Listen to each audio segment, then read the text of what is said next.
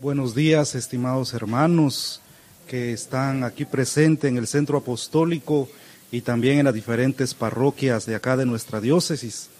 Es una ilusión poder estar dirigiéndome a ustedes y tener la primera escuela virtual de formación de toda Centroamérica. Y para poder iniciar bien con este proyecto, ¿verdad? Que es diocesano y que nació de la las plenarias de la última asamblea de pastoral, pues es una pequeña respuesta a esta situación que se planteó. Y el día de hoy tenemos a nuestro pastor, a nuestro obispo, a nuestro padre, para que él inaugure, ¿verdad?, esta escuela virtual. Eh, bienvenidos todos y con mucha alegría y mucha ilusión les dejo aquí presente a Monseñor Víctor Hugo Palma. Muy buenos días, queridos sacerdotes, eh, querida hermana Mayra y sobre todo muy queridos alumnos de este centro de formación diocesano, pastoral y misionero. El nombre es San Jerónimo y no es el único que se llama así. Hay muchos centros San Jerónimo en el mundo y naturalmente lo que hoy iniciamos es por la gracia de Dios, que podemos comenzar a implementar lo que es la respuesta de la diócesis de Escuintla a una hermosa e importante inquietud surgida en las asambleas pastorales, especialmente del año 2018, en el mes de mayo. En aquella ocasión, especialmente los laicos, todos ellos, por el bautismo enviados del Señor, a la misión del mundo, expresaron en la Asamblea Diocesana su deseo de conocer mejor su fe en cuanto a la palabra de Dios, pero también la doctrina de la Iglesia y los principios de la moral católica y de la misma Santa Liturgia. Cuatro elementos que son los fundamentales según la formación no solamente de catequistas, sino de todo cristiano la palabra, la doctrina, la moral y la liturgia. Y naturalmente todas las verdades de la fe. Hace muchos siglos, por lo menos tres, un autor decía, quien se acerca y toca para conocerlas, las verdades de la fe, es como quien con una varita mágica se acercara a unas estatuas para hacer que ellas cobren vida. Parecían muertas, pero cobran vida. Muchos católicos se quejan de que no entienden su fe, que es muy complicada. No pasan de los diez mandamientos y de algunos temas que les dan para la confirmación. Pero la fe católica, aunque parezca complicada, estas verdades tan hermosas son verdades, como decía este autor, y cuando uno las profundiza, cuando las toca, pasan de muertas a vivas y sobre todo dan vida. Esta es la finalidad de este centro que hoy inicia con ustedes, pues su vida como servicio diocesano. Yo diría que son por lo menos tres las grandes motivaciones. Primero, el deseo de conocer la fe que profesamos. Una fe que tiene que ser conocida en el contexto de mucha confusión religiosa en nuestros días. Ustedes saben que en nuestros días todo se vale y cualquier pensamiento se tiene por auténtico y se tiene por derecho a pensar según uno quiera. Nosotros tenemos a nuestro alrededor el gran fenómeno de las sectas, ¿verdad? De las sectas derivadas del protestantismo. El protestantismo se extraña de sus propias sectas que han ido saliendo, porque es una variedad y una degeneración muy grande. Pero también está el pensamiento laicista. El pensamiento laicista aparta a Dios del corazón humano y de la mente humana. Por este motivo, es uno de los motivos nada más, conocer la fe es como decía el apóstol San Pedro en su primera carta, glorifiquen en su corazón a Cristo el Señor, estando dispuestos en todo momento a dar razón de su esperanza a cualquiera que les pide explicaciones. Ya en tiempos muy antiguos, como lo sabemos, los cristianos eran criticados. Y aún hoy muchos piensan que la fe cristiana es oscuridad y que la luz viene de otras fuentes, aparte de Dios, de su palabra y de las verdades de la Iglesia. Sin duda hay una segunda motivación en todos ustedes, queridos hermanos, y en este mismo centro que hoy inicia, es que a partir de la experiencia misionera de estos años en la diócesis, hemos comprendido la urgencia de poder comunicar mejor lo que nos hace vivir. En el número 12 de aquel documento tan importante del Concilio Vaticano II, o que salió del concilio, el nombre es muy curioso, Evangelii Nunciandi, o sea, el anuncio del Evangelio, se define la iglesia como una iglesia que vive para evangelizar y que tal evangelización es el motivo de su existencia. Pero ¿cómo evangelizar? Nadie da lo que no tiene.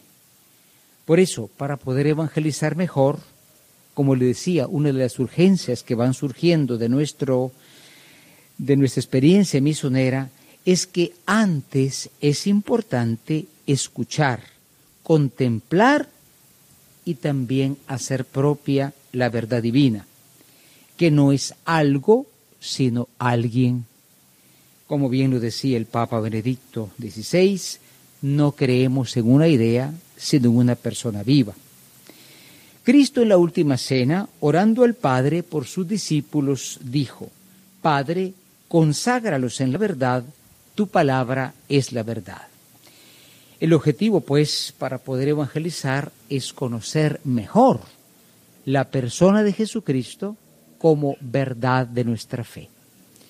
Y finalmente, y aquí está el tema, yo diría más global, esta iniciativa, este centro nace para formar no las mentes únicamente eh, de conocimientos de, Biblia, de, de doctrina, sino de formación integral de los discípulos. El número 240 del documento de Aparecida dice que los discípulos se formen en la palabra, en el conocimiento de la doctrina y que se formen sobre todo como personas. Viendo yo los sabios fundamentos y orientaciones que han preparado los especialistas, me doy cuenta de que no se trata únicamente de estudios, sino también de momentos espirituales muy importantes. Para iniciar, pues, queridos hermanos, este hermoso camino y esta misión de un centro de formación pastoral con orientación misionera y no como un centro gnóstico, porque muchos dicen conoce la verdad y basta. Para poder iniciar un camino de formación integral misionera hace falta asumir el espíritu del discípulo del que María es ejemplo, María la hermana de Marta, ¿no? Que dice, escuchaba atenta como primera actitud, pero también hace falta la actitud del discípulo amado en el Evangelio, que era San Juan, el cual reconocía la presencia del Verbo más allá de las palabras, porque amaba al Verbo y como decía Santa Teresita de Jesús, para poder conocer mejor a Dios hay que amarlo y el amor de Dios es la ciencia mejor. Naturalmente, la actitud de María, nuestra madre, ¿no?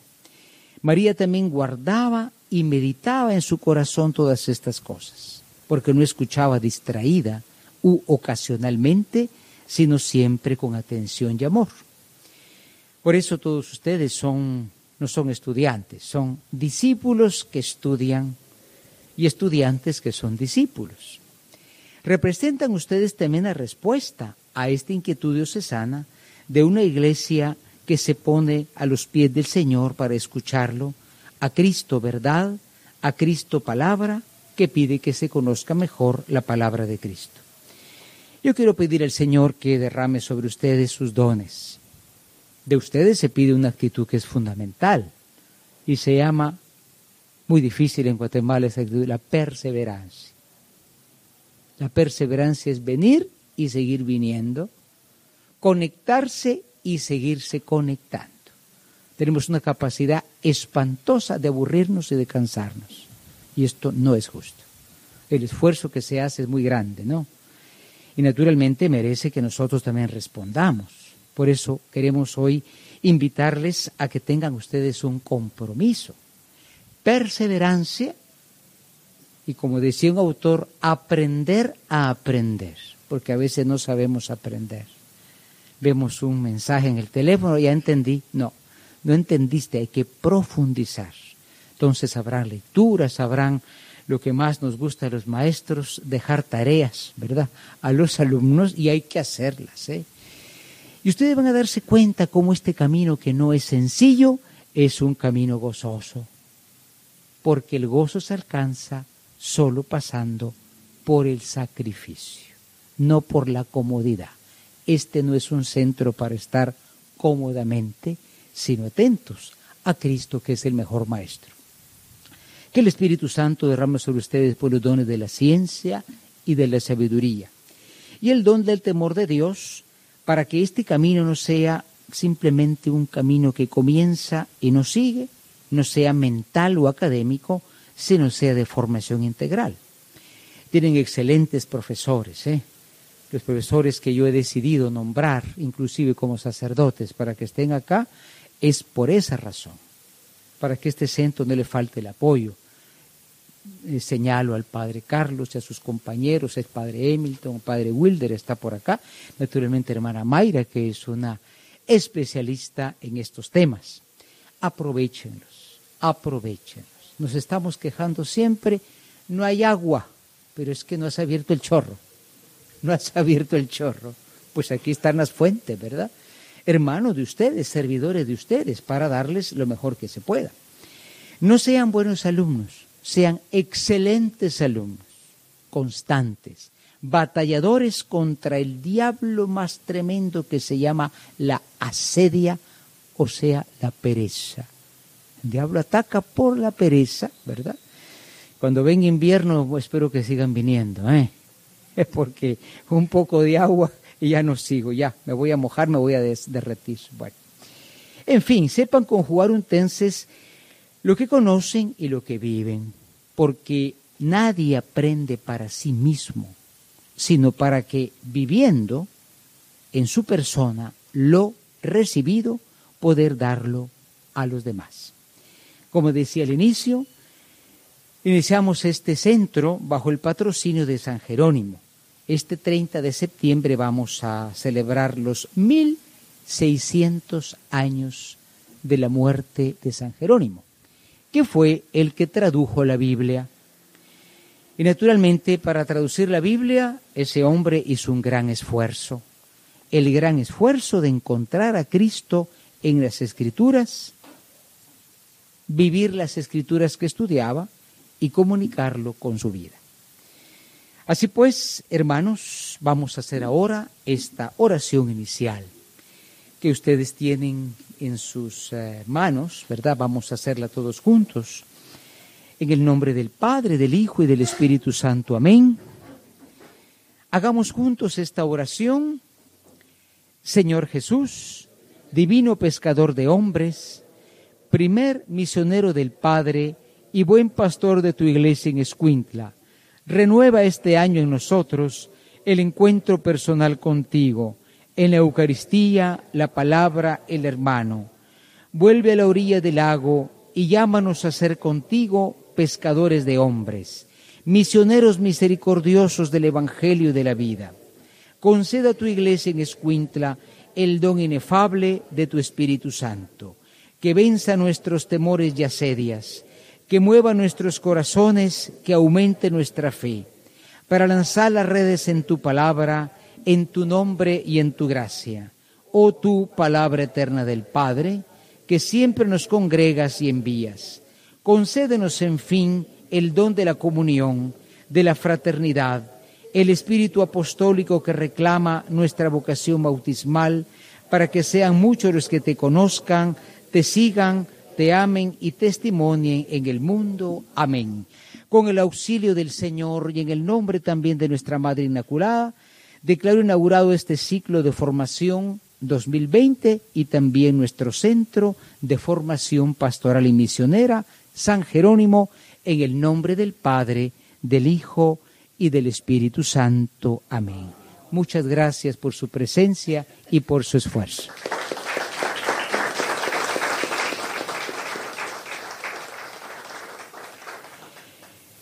Pueden sentarse, queridos hermanos, todavía estamos al aire, entiendo que por cinco minutos, ¿verdad? Yo voy a atreverme a, hacer una especie de intercambio con ustedes. Mm, quisiera preguntar, no digo que al Tim Marín, ¿verdad? Pero un poquito así. ¿Por qué es necesario conocer nuestra fe? O más bien dicho, eh, esta fe, nosotros, eh, ¿dónde la situamos? En nuestra cabeza, en nuestro corazón. ¿Por qué queremos nosotros conocer mejor nuestra fe? Por sentarse adelante, pues a la hermana le pregunté, ven para acá, hermanita, ven con nosotros. Estamos al aire aquí, nos está viendo aquí el departamento, la diócesis. Eh, ¿Cuál es tu, tu idea de poder conocer mejor la fe? ¿Para qué queremos nosotros conocer mejor la fe? saber este, también ayudar a las personas que, que, con las cuales cada uno trabajamos. Para eso es importante sabernos formar también. Muy bien, muchas gracias. O sea, no es para uno mismo, dice, no. ¿Alguien más quiere agregar algo? ¿Por qué hemos de conocer nuestra fe? Muy bien, desde ahí van a responder, ¿verdad? Es mejor que te acerques acá, ¿verdad? Porque no tenemos el inalámbrico todavía. Angelita. Buenos días a todos, porque nosotros como laicos nos movemos en diferentes ámbitos. En la casa, nos movemos en la iglesia, en el estudio, eh, eh, con catequesis y, y, también este, en el mundo, ¿verdad? En diferentes ámbitos. Entonces, conocer nuestra fe nos ayuda a invitar a que por medio de nosotros, ¿verdad? Eh, tengamos ese instrumento de valor, de evangelizar. Entonces, eh, esta escuela nos va a servir para eso, ¿verdad? Para llevar ese granito de arena, ¿verdad? Y pues hay que aprovechar esa gran oportunidad que nos da este año la Santa Madre Iglesia Católica. Gracias. Muchísimas gracias. Bueno, nos hemos escuchado a una bautizada, hija, esposa y madre, ¿eh? o sea, un laico de los normales, ¿verdad? Los, laicos son los únicos normales.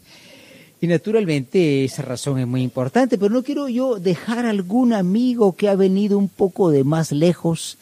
Por ahí estoy apuntando a un amigo mío evangelizador, ¿verdad?